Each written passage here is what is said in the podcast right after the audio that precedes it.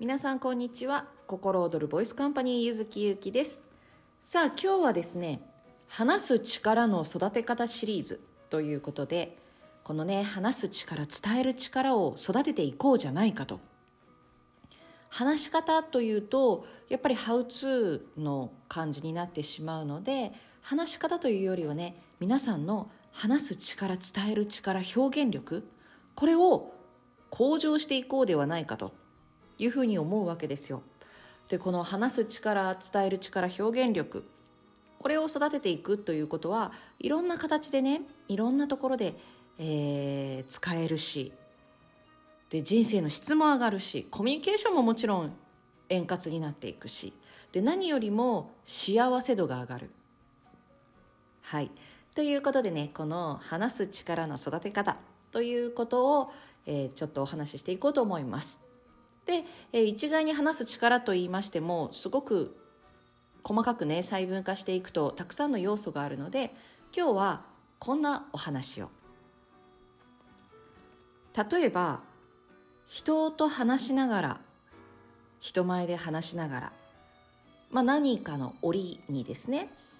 次に何話そうって考えることってありますか？次何話そうって思いながら話してるとかこれなんて説明したらいいんだろうって考えながら話をするとかあれなんか反応悪いな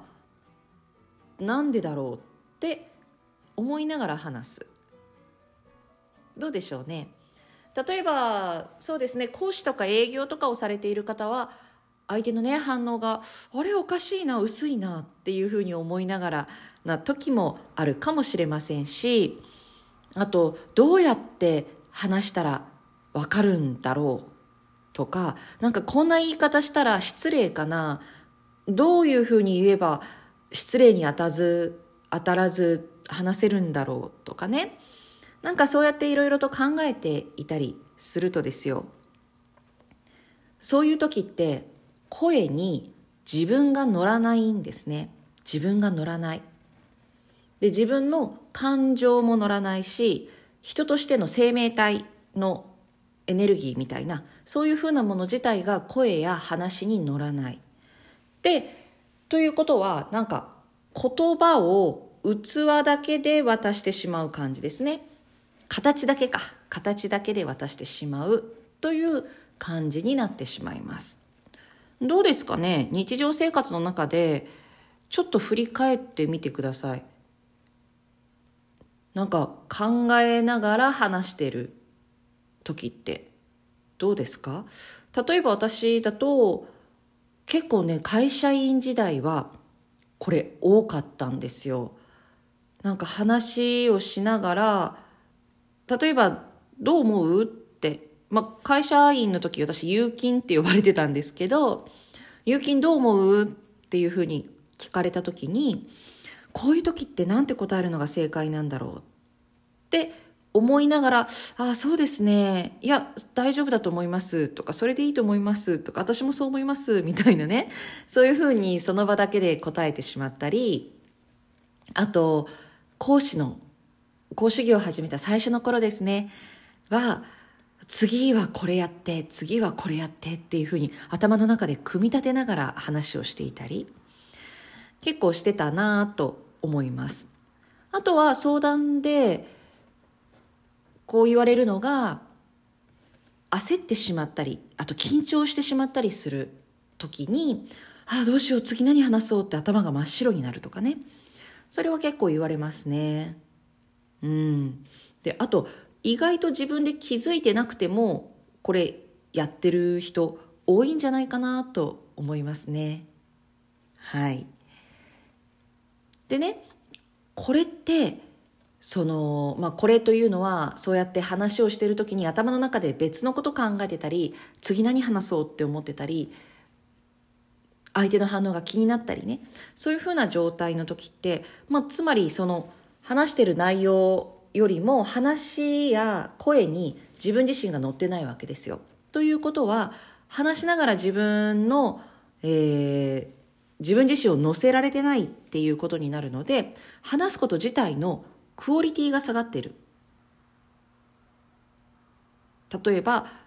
楽しむっていう観点から言っても質が低い。だってそうですよね。次何話そうとかなんか反応悪いけど大丈夫かなとか なんか普通なんて言うんだろうって思いながら話してる時頭の中でね何かしら別のことや構成について考えてる時で考えながら話してる時って心から会話を楽しむってできないですよね。そうなんですよ。なので例えばそのコミュニケーションが苦手でそうなってしまう人というのはそのコミュニケーション自体を楽しむっていうことがなかなかできてないし人前で話をしたり伝える立場としてやってしまう方というのはその話をして伝えるっていうその伝えることにのクオリティが下がってしまう。熱量がねもう全然入ってこないので。というもったいないことになってしまうわけですね。でこれって本当になんか今のこの現代社会の中ですごく頻繁に起こってるんじゃないかなというふうに私は感じてます。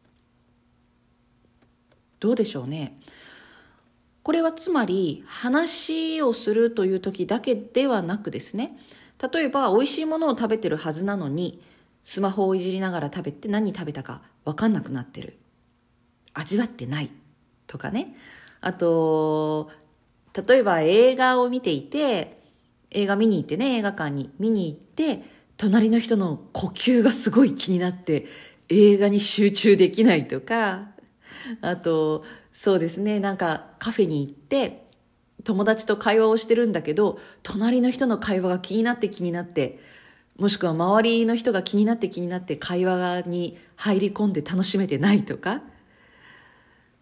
空がわーっとこう綺麗なねお日様やお月様がすごい綺麗まあお月様お日様かな？お日様がすごい綺麗で雲がすごい美しくてでそれをああ美しいなすごい綺麗ってこう味わう間もないままうわ綺麗写メ撮ろうみたいなね。で写真撮ってアップしようとか。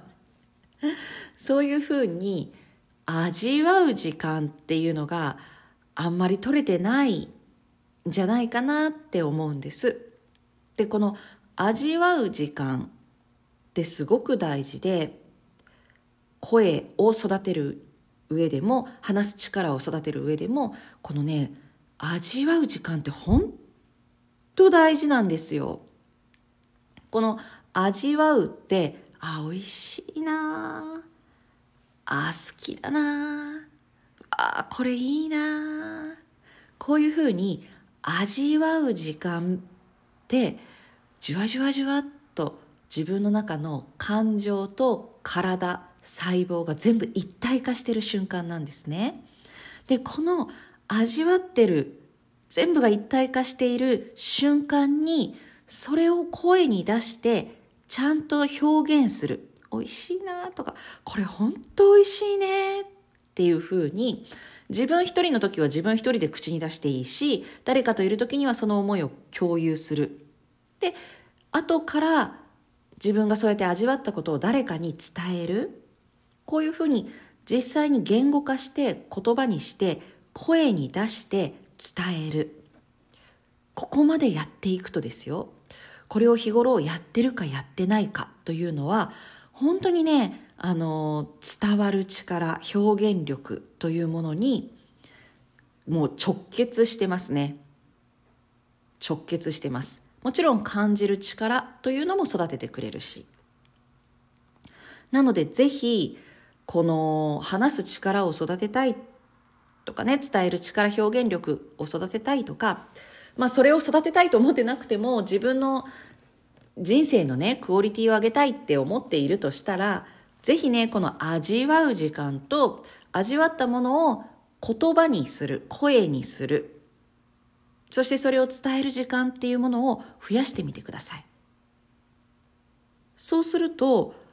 例えば仕事の時、プレゼンの時、スピーチの時、自分が講義をする時、あるいは何か